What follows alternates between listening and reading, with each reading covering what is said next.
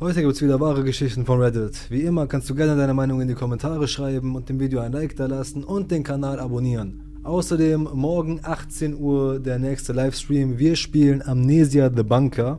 The Bunker, The Bunker, The Bunker. Und hören vielleicht ein paar Geschichten von euch und gucken uns ein paar Sachen an. Sei dabei, sei am Start und bleib flauschig. Die Warnung.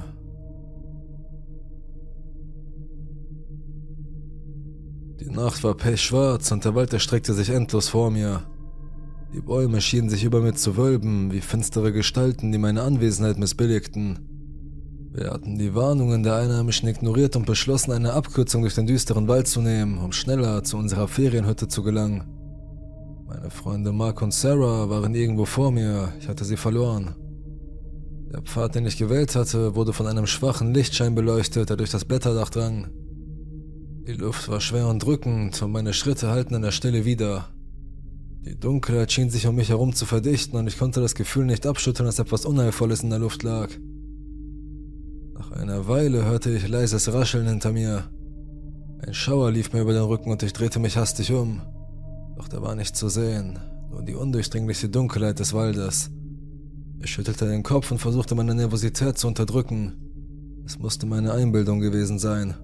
Der Pfad führte tiefer in den Wald und ich konnte die Umrisse von Mark und Sarah vor mir sehen. Sie sprachen leise miteinander, aber ich konnte ihre Worte nicht verstehen. Die Bäume schienen ihre Stimmen zu verschlucken und eine unangenehme Stille hing in der Luft. Plötzlich vernahm ich ein leises Flüstern, das nicht von Mark oder Sarah kam. Es war ein wisperndes, säuselndes Geräusch, das mich frösteln ließ. Ich hielt inne und lauschte. Das Flüstern schien aus den Schatten der Bäume zu kommen und ich konnte nicht genau sagen, was es war. Es war, als ob die Natur selbst zu mir sprach, aber ihre Worte waren verschleiert und unverständlich. Unbehagen breitete sich in mir aus und ich beschleunigte meine Schritte, um zu meinen Freunden aufzuschließen. Das Flüstern verfolgte mich und ich konnte nicht leugnen, dass eine unerklärliche Angst mich ergriffen hatte. Ich wagte nicht, mich umzudrehen, aus Furcht, das zu sehen, was im Dunkeln lauerte. Als ich endlich zu Mark und Sarah aufschloss, versuchte ich meine Unruhe zu verbergen. Habt ihr auch dieses seltsame Flüstern gehört? fragte ich, doch sie schüttelten nur den Kopf und lachten nervös. Komm schon, Alex, es sind nur die Geräusche des Waldes. Du machst dir zu viele Gedanken, sagte Mark und legte beruhigend eine Hand auf meine Schulter. Wir setzten unseren Weg fort, aber das Flüstern verschwand nicht. Es begleitete uns wie ein unsichtbarer Schatten, der unsere Gedanken durchdrang. Immer wieder meinte ich, flüchtige Bewegungen zwischen den Bäumen zu sehen, aber wenn ich genauer hinblickte, war nichts dort. Nach einer Weile erreichten wir eine Lichtung, auf der unsere Ferienhütte stand. Die Hütte wirkte verlassen und ihre Holzbretter knarrten ominös im Wind. Ein unangenehmer Geruch lag in der Luft. Etwas Vermodertes und Verfaultes. Mark öffnete die Tür und wir betraten das düstere Innere der Hütte. Die spärliche Einrichtung verstärkte die Atmosphäre der Verlassenheit. Staub lag auf den Möbeln und ein düsterer Schleier schien über allem zu liegen. Ich konnte das Flüstern immer noch hören, gedämpft durch die Wände der Hütte. Es schien mir zu folgen, mich zu umzingeln, und ich konnte nicht länger ignorieren, dass etwas Unheimliches in der Luft lag. Die Nacht verging langsam und wir beschlossen, uns schlafen zu legen. Die Hütte bot wenig Komfort das Flüstern schien durch die Wände zu dringen, als ob es uns durch die Nacht hindurch verfolgen wollte. Der Schlaf blieb mir verwehrt und ich lag wach, lauschend, während die Minuten zu Stunden wurden. Irgendwann in den frühen Morgenstunden wurde das Flüstern lauter drängender. Es schien nun Worte zu formen, aber sie waren in einer fremden Sprache, die ich nicht verstand. Ängstlich versuchte ich meine Freunde zu wecken, doch sie schliefen tief und fest, als ob das Flüstern sie verschont hätte. Ich beschloss nach draußen zu gehen, um herauszufinden, was vor sich ging. Die Dunkelheit des Waldes umhüllte mich wie ein undurchdringlicher Mantel und das Flüstern führte mich zu einem abgelegenen Teil der Lichtung. Dort, zwischen den Bäumen, sah ich eine schemenhafte Gestalt. Mein Herz raste, als ich die Figur näher betrachtete. Sie war von Dunkelheit umgeben und ihre Augen leuchteten wie glühende Kohlen. Das Flüstern, das nun eine unheilvolle Melodie bildete, schien von dieser mysteriösen Gestalt auszugehen. Ich wollte fliehen, doch meine Beine fühlten sich an wie gelähmt. Die Gestalt richtete ihren Blick auf mich und ich spürte, wie ihre Präsenz sich in meinem Inneren festsetzte. Bilder flackerten vor meinen Augen auf, verstörende Visionen von vergangenen Zeiten und ungesühnten Sünden. Das Flüstern verwandelte sich in einen schrillen Schrei, der mich bis ins Mark erschütterte. Ich schloss die Augen, als ob das Wegsperren meines Blicks die Realität verändern könnte. Doch als ich sie wieder öffnete, war die Gestalt verschwunden. Das Flüstern war verstummt und die Dunkelheit des Waldes schien sich zurückzuziehen. Meine Knie gaben nach und ich sank auf den feuchten Waldboden. Als der Morgen anbrach, fand Mark mich bewusstlos im Wald liegend. Sarah war bleich vor Schreck, als sie mich aufweckte. Meine Erzählungen von der mysteriösen Gestalt und dem Flüstern ließen sie zweifelnd den Kopf schütteln. Du hast wohl einen Albtraum gehabt, Alex. Hier gibt es nichts Außergewöhnliches, sagte sie besorgt. Wir entschieden uns, die Hütte zu verlassen und so schnell wie möglich aus dem Wald zu verschwinden. Der Pfad zurück schien länger zu sein, als wir es in Erinnerung hatten. Die Bäume ragten bedrohlich über uns auf und das Flüstern kehrte zurück, leiser als zuvor, aber dennoch präsent. Mit jedem Schritt verstärkte sich das Gefühl, dass der Wald ein finsteres Geheimnis barg. Die Natur schien sich gegen uns zu verschwören und ich konnte nicht länger leugnen, dass etwas Unheimliches in der Luft lag. Mark und Sarah versuchten mich zu beruhigen, aber ihre Worte verhallten ungehört. Als wir endlich den Waldrand erreichten, atmeten wir erleichtert auf. Der düstere Wald lag hinter uns und die Sonne brach durch die Wolken. Doch das Flüstern verfolgte mich weiterhin, als ob es in der Luft klebte. Es mischte sich mit dem Rauschen des Windes und den Geräuschen der Natur, und ich konnte nicht abschütteln, dass der Wald uns etwas mitteilen wollte. Die Einheimischen hatten gewarnt, doch wir hatten ihre Worte in den Wind geschlagen. Der düstere Wald hat uns eine Lektion erteilt, dass manchmal die Natur mehr Geheimnisse birgt, als wir uns vorstellen können. In den folgenden Nächten hörte ich das Flüstern immer noch, auch wenn ich weit entfernt von diesem Ort war. Es schien, als ob der Wald mir etwas hinterlassen hatte, eine düstere Erinnerung an eine Nacht, in der die Grenzen zwischen Realität und Albtraum verschwommen waren. Ich kehrte nie wieder in jenen Wald zurück, doch das Flüstern begleitet mich bis heute. Es hat sich in mein Innerstes eingegraben, wie ein düsterer Schatten, der mich daran erinnert, dass es Dinge gibt, die jenseits unserer Vorstellungskraft liegen. Manchmal höre ich es in den leisesten Windböen oder im Knistern des Laubs unter meinen Schuhen. Es flüstert von vergessenen Zeiten und ungesühnten Sünden und ich frage mich, ob es jemals verstummen wird oder ob der düstere Wald noch weitere Geheimnisse birgt, die darauf warten, entdeckt zu werden. Die Farm.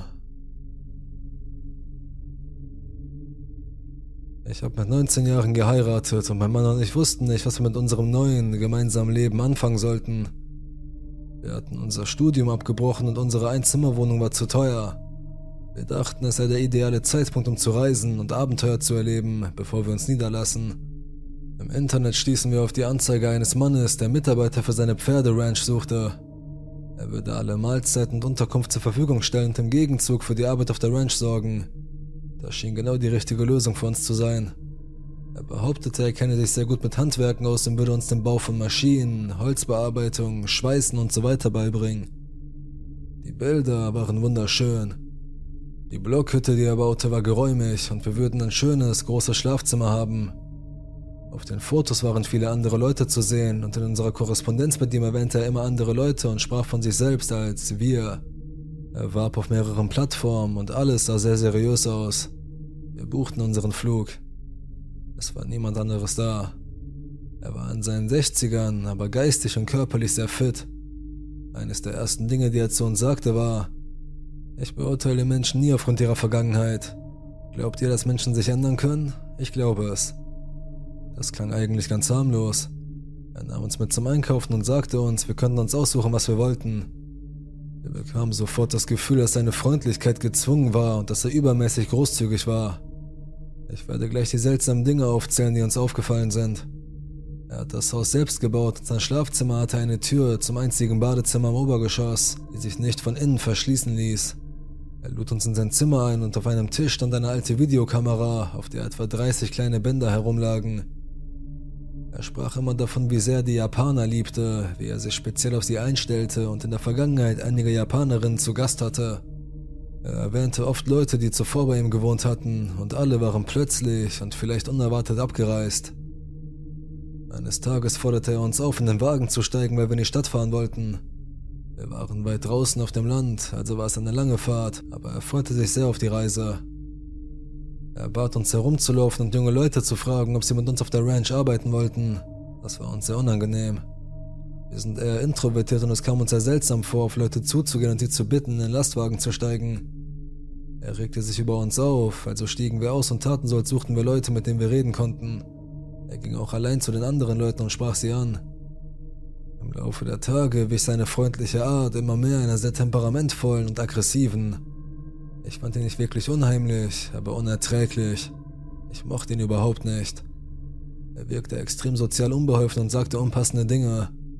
Es war auch sehr offensichtlich, dass er Frauen nicht als gleichwertig oder auch nur annähernd gleichwertig mit Männern ansah. Er hatte eine militärische Ausbildung und war ein großer, starker Mann, gerissen, immer auf der Lauer. Unsere Eltern wollten nie, dass wir gehen. Ihnen war klar, dass es sich um eine potenziell gefährliche Situation handelte, aber wir dachten, wir hätten unsere Sorgfaltspflicht erfüllt. Wir dachten jedoch nicht einmal daran, den Namen dieses Mannes zu googeln. Eines Tages bekam ich eine E-Mail von meiner Mutter, die ausflippte und mir sagte, ich solle eine Google-Suche durchführen und dann das nächste Flugzeug nach Hause nehmen. Eine schnelle Suche ergab, dass er verhaftet worden war. Er hatte eine junge Frau gewürgt und sexuell missbraucht, gefolgt von Schlagzeilen wie Fahren Sie bloß nicht zu dieser Pferderanch. Dieser Mann ist gefährlich. Wir waren völlig verunsichert und buchten einen Flug nach Hause. Dann standen wir vor dem Dilemma, wie wir einem potenziell gefährlichen Mann mitteilen sollten, dass wir abreisen wollten. Ich vergaß zu erwähnen, dass er uns täglich davon erzählte, wie wir dort dauerhaft leben und eine Familie gründen könnten. Er fantasierte von Weihnachten mit unseren zukünftigen Kindern und wie wir sie auf der Ranch großziehen würden. Wir dachten, es sei klar, dass dies nur eine vorübergehende Sache sei und dass wir Familien zu Hause hatten, die uns vermissten. Das ist der seltsamste Teil für mich. Ich habe eine Lüge über einen Notfall zu Hause erfunden und als ich es ihm sagte, war es, als ob er mich durchschaut hätte. Ich bin überzeugt, dass er nicht nur wusste, dass ich gelogen habe, sondern auch, dass ich lügen würde, weil ich gehen musste. Er bekam einen Blick, wie ich ihn noch nie bei einem Menschen gesehen habe. Er war wütend, aber er verbarg es. Er verbarg so viele Gedanken und Gefühle, dass ich nicht sagen konnte, ob ich erschrocken oder erleichtert sein sollte. Bevor ich meinen Satz beenden konnte, sagte er monoton im Tonfall, Wann musst du zum Flughafen fahren?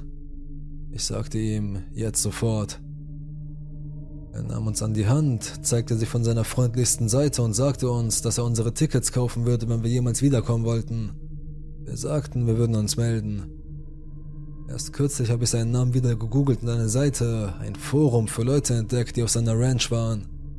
Meistens waren es Paare wie wir mit unheimlich ähnlichen Erfahrungen. Sie sprachen darüber, dass er sagt, man solle Menschen nicht nach ihrer Vergangenheit beurteilen, über den Lebensmittelladen, die Toilette, die Videokassetten, bis sie seinen Suchverlauf durchsuchten und nichts als japanische Pornografie fanden. Sie sprachen darüber, wie er unhöfliche Bemerkungen zu seinen Freundinnen machte und über gruselige Rituale im Wald. Davon, dass sie in die Stadt gefahren wurden und gebeten wurden, herauszuspringen, wenn schlanke, junge Damen vorbeikamen und ihnen zu sagen, sie sollten zur Ranch kommen. Ich könnte noch so viel mehr erzählen. Er ist immer noch im Einsatz. Dieses Forum, das ich gefunden habe, diente dazu, Geschichten zu sammeln und zukünftige Besucher der Ranch zu verhindern. Die Polizei hat nicht genügend Beweise, um ihn wegen irgendetwas zu verurteilen. Ich habe eine Menge gruseliger Details ausgelassen. Ich wollte nicht, dass es zu lang wird und ich bin kein guter Geschichtenerzähler. Wir sind mit viel weniger Merkwürdigkeiten davongekommen, weil ich glaube, dass ich nicht sein Typ war und er vielleicht Angst vor meinem Mann hatte. An den Mann von der Pferderanch Lass uns nie wieder treffen.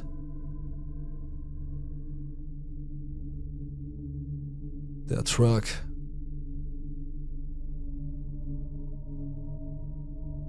Meine Frau und ich, beide 25, waren übers Wochenende auf dem Weg zur Hütte meiner Eltern im Norden von New Hampshire. Da wir beide später als sonst arbeiten mussten, wussten wir, dass wir es gegen 1 Uhr morgens oder so ankommen würden. Das war kein wirkliches Problem, da wir in Massachusetts wohnten und die Fahrt je nach Verkehrslage normalerweise nur etwa vier Stunden dauerte. Die Hütte selbst liegt an einem kleinen, sehr abgelegenen See, ganz am Ende einer unbefestigten Privatstraße. Die Abgeschiedenheit macht einen großen Teil des Reizes aus. Es gibt kein Telefon und um Empfang zu bekommen, muss man ein paar Meilen in die Stadt fahren. Es gibt nur ein weiteres Haus auf unserer Seite des Sees, das nie bewohnt ist und insgesamt nur sechs Hütten auf dem gesamten See.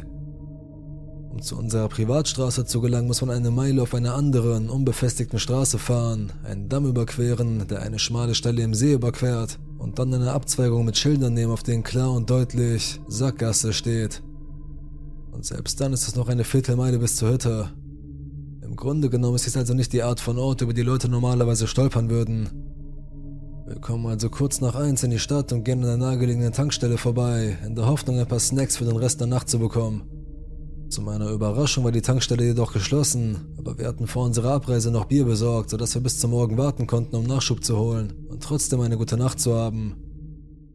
Nachdem wir eine Runde gedreht hatten und aus der Tankstelle herausgefahren waren, bemerkte ich, dass die Lichter eines Pickups auf der Rückseite der Tankstelle aufleuchteten. Ich habe nicht wirklich darüber nachgedacht, ich hatte auch keinen Grund dazu. Ich war ehrlich gesagt einfach nur aufgeregt, zur Hütte zu kommen und das Wochenende zu beginnen. Von der Tankstelle sind es etwa 10 Meilen bis zur Hütte und alle Straßen sind unbeleuchtet und ziemlich ländlich. Nach einer Minute bemerke ich Scheinwerfer an meinem Spiegel und nahm an, dass es derselbe Truck war, den ich an der Tankstelle gesehen hatte. Je mehr ich darüber nachdachte, desto merkwürdiger fand ich es, dass der LKW mit ausgeschalteten Scheinwerfern hinter der Tankstelle stand. Als ich dann sah, wie der Truck die zweite Kurve hinter uns nahm, begann ich mir Sorgen zu machen. Es war halb zwei in der Mitte von nirgendwo. Warum war dieser Truck auf der Straße? Und noch wichtiger, warum hat er die gleichen Abzweigungen wie ich genommen? Das ging etwa fünf Minuten so weiter, und als ich mich der ersten Schotterstraße näherte, die uns zur Hütte führen würde, dachte ich darüber nach, an ihr vorbeizufahren und ein paar zufällige Abbiegungen zu machen, um zu sehen, ob er uns wirklich folgte. Aber ein Teil von mir dachte immer noch, ich sei dumm und paranoid und außerdem wollte ich meine Frau nicht alarmieren, also beschloss ich abzubiegen, ohne den Blinker zu betätigen. Etwa zehn Sekunden später sah ich den Truck hinter uns einbiegen. Meine Alarmglocken begannen verrückt zu spielen. Ich kann gar nicht oft genug betonen, wie unwahrscheinlich es war, dass jemand anderes als wir auf dieser Straße unterwegs war, vor allem um diese Zeit in der Nacht. Es gibt nur sechs Hütten auf dem See. Ist das dein Nachbar? fragte meine Frau. Sie hatte den LKW offenbar auch genau beobachtet. Nein, ich glaub nicht. Ich weiß nicht, wer das ist. Was auch stimmte. Ich konnte erkennen, dass der Truck dunkel war. Mein Nachbar fuhr einen älteren roten Pickup. Seltsam. Glaubst du, er folgt uns? Ich weiß nicht. Wahrscheinlich nicht. Vielleicht haben sie sich verfahren. Ich merkte an ihrer Stimme, dass sie nervös war, aber ich versuchte cool zu bleiben und so zu tun, als ob nichts wäre, obwohl ich total aufgeregt war. Die zweite Abzweigung kam und ging. Der Lastwagen war immer noch hinter uns. Der Damm auf der anderen Seite des Sees tauchte auf und danach kam die Abzweigung, die zu unserer Hütte führte. Sobald man den Damm erreicht hat, ist die einzige Möglichkeit umzukehren die Hütte selbst. Die beiden Straßen, die sich gabeln, sind nicht nur Sackgassen, sondern auch nur einspurig, sodass man bis zum Ende fahren und umdrehen muss. Als wir den Damm erreichten, sank mein Herz. Es war Frühling und die Schneeschmelze hatte den Wasserstand des Sees viel höher ansteigen lassen, als ich es erwartet hatte. Nach dem Wasserstand am Damm zu urteilen, wusste ich, dass unsere Straße überflutet sein würde. Und nicht nur ein paar Zentimeter. Nach großen Stürmen passiert das manchmal und wir müssen an der Gabelung parken und dann durch das Wasser zur Hütte wandern und manchmal mit dem Kanu zum Auto zurückkehren. Ich denke, das ist ein guter Zeitpunkt, um zu erwähnen, dass ich einen 2000er Golf GTI gefahren bin. Als ich an den Abzweigungen ankam, wurde meine schlimmste Befürchtung wahr. In den 25 Jahren, in denen ich diese Hütte besuche, hatte ich diese Straße noch nie so überflutet gesehen. Es sah aus, als würde die Straße einfach enden und der See beginnen. Es sah mehr nach einer Bootsrampe als nach einer Straße aus. Die Bodenfreiheit meines Autos betrug vielleicht 5 bis 6 Zoll und ich hatte mir im Jahr zuvor beim Befahren der gleichen Straße die Ölwanne des Wagens auf einem Felsen eingedrückt. Als die Scheinwerfer des Lastwagens hinter uns auftauchten, war ich gezwungen, eine Entscheidung zu treffen. Entweder hielt ich an und wartete auf den Lastwagen, der uns mitten in der Nacht in die Wälder gefolgt war, und wer weiß, wer da alles mitfuhr, um uns einzuholen. Oder ich konnte es riskieren, mein Auto, das für Offroad-Szenarien völlig ungeeignet war, mitten in der Nacht auf einer überfluteten Schotterstraße zu fahren. Ich legte den zweiten Gang an und fuhr ins Wasser, in der Hoffnung, dass es nicht so tief war, wie es aussah.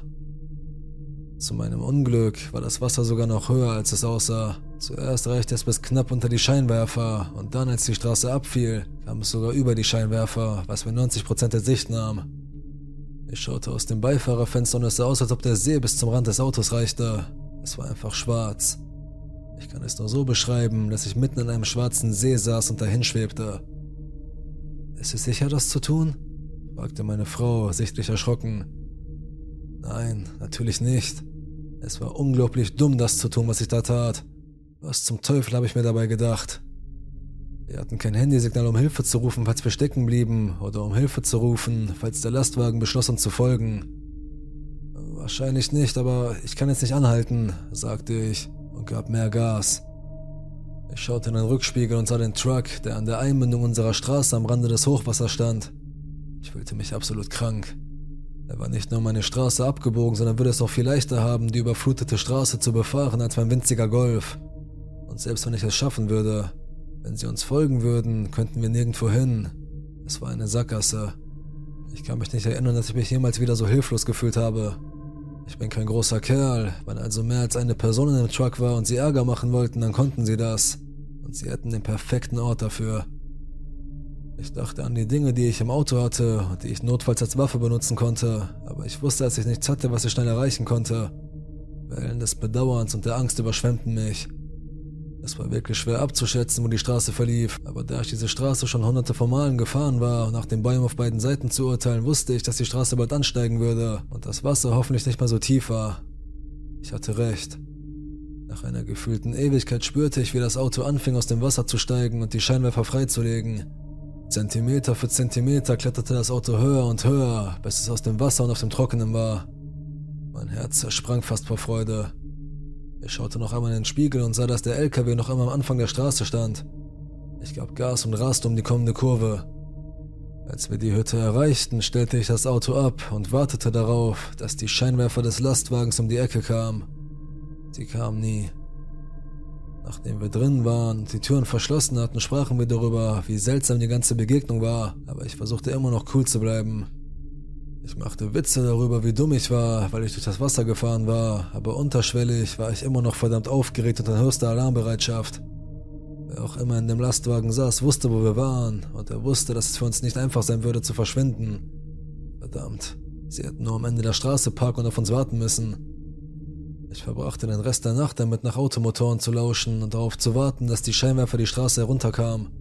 Nach ein paar Bieren und einem Film schliefen wir schließlich ein, aber selbst dann war es kein erholsamer Schlaf. Ich lag nur wach im Bett und lauschte und wartete auf Geräusche mit einer Axt neben der Tür und meinem Messer auf dem Nachttisch. Am nächsten Morgen fuhr ich die überflutete Straße zurück und parkte an der Gabelung. Der Lastwagen war nirgends zu sehen und für den Rest des Wochenendes störte uns niemand mehr. Es ist alles gut ausgegangen, aber es ist immer noch die unheimlichste Begegnung, die ich je hatte oder möglicherweise auch haben werde.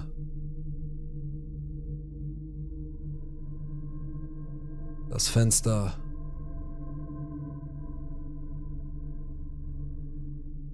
Das ist mir im Sommer vor zwei Jahren passiert. Damals wohnte ich bei meiner Mutter, die mit einer Freundin in den Urlaub gefahren war, sodass ich das ganze Haus für mich allein hatte. Das ist in der Regel für mich ein ziemlich glückliches Ereignis, denn ich fühle mich allein wohl und konnte ausnahmsweise mal Fernsehen und im Allgemeinen tun, was ich wollte, ohne dass meine Mutter sich einmischte. Es war ein ziemlich typischer Abend für mich. Ich hatte es mir in meinem Computerzimmer gemütlich gemacht und habe einfach nur gespielt, mit ein paar Leuten geplaudert, Junkfood genascht, der übliche Kinderkram, wenn man allein zu Hause ist. Ich habe damals World of Warcraft gespielt, mein Schlafrhythmus geriet völlig aus den Fugen und ich wachte zu seltsamen Zeiten auf und blieb bis in die frühen Morgenstunden auf. In diesem Fall muss es schon weit über 4 Uhr morgens gewesen sein, als dieser Vorfall passierte. Ich glaube, ich war zu der Zeit am Leveln, auch Grinden genannt. Normalerweise hörte ich damals Musik, wenn ich grinde, aber ich glaube, es war zwischen den Liedern, als ich etwas hörte, das sich wie eine Katze anhörte, die einen hohen Heulton von sich gab. Wir haben zwar keine Katze, aber das ist an sich nichts Ungewöhnliches. Es gab schon immer ein paar Katzen in der Nachbarschaft. Manchmal streiten sie sich untereinander, manchmal gibt es andere Gründe für ihr Heulen, aber ich habe solche Geräusche in der Vergangenheit schon gehört. Was mich jedoch bei diesem Geräusch beunruhigte, war, dass es direkt aus meinem Garten kam. Ich machte mir Sorgen, dass zwei Katzen aufeinander losgingen und versuchten, sich in meinem Garten zu Tode zu bekämpfen. Da ich ein Tierliebhaber bin, beschloss ich in den Garten zu gehen, um die Katzen aufzuschrecken und sie zu vertreiben. Ich öffnete die Tür und sah ein paar reflektierende Katzenaugen, die aufblickten und dann über den Zaun in eine andere Wohnsiedlung flüchteten. Aber ich war verwirrt. Da war nur eine Katze. Es hatte sie dazu veranlasst, so zu schreien, als ob sie verletzt oder verängstigt wäre. In diesem Moment hörte ich das Geräusch von klappernden Steinen. In unserem Garten gibt es eine Menge Kies, eine Art Dekoration, die ohne ein Bild schwer zu beschreiben ist, aber du kannst es dir sicher vorstellen. Ich warf instinktiv einen Blick in die Richtung, aus der das Rascheln gekommen war. Ich war gerade aus einem hell erleuchteten Haus gekommen und draußen war es um 4 Uhr morgens sehr, sehr dunkel. In der Nähe meines Gartens gibt es keine richtige Beleuchtung, schon gar nicht in der Nähe des Zauns, an dem ich das Geräusch gehört hatte. Meine Augen hatten sich noch nicht ganz an die Nacht gewöhnt, aber ich konnte nicht verkennen, was ich sah. Einen sehr menschlich geformten Schatten, der sich hinter einem kleinen Busch abzeichnete, der in der Nähe des Zauns wuchs. Ich schlug die Tür ziemlich schnell zu und verriegelte sie. Es war vier Uhr morgens. Ich hatte schon immer eine lebhafte Fantasie, wenn es um Horror ging. Ich bin der Typ, der allein zu Hause bei angeschaltetem Licht sitzt und Gruselgeschichten liest und dann ziemlich lebhafte und schreckliche Träume hat. Ich dachte mir, dass ich mir das alles nur einbilde. Es wäre nicht das erste Mal. Zu dieser Zeit waren die Jalousien an meinem Zimmerfenster abgenommen worden, weil sie bald durch Vorhänge ersetzt werden sollten. Das bedeutete, dass ich den gesamten Garten sehen konnte, wenn ich hinausschaute. Ich empfand das als sehr störend und vermied es in diese Richtung zu schauen. Ich war noch nie ein Fan davon, nachts in eine unergründliche Schwärze hinauszustarren. Als ich in mein Zimmer zurückkehrte, warf ich einen Blick nach draußen und konnte den Schatten nicht sehen, den ich zu sehen glaubte, als ich an der Hintertür gewesen war. Dann ist ja alles gut. Zurück zum Grinden auf WoW.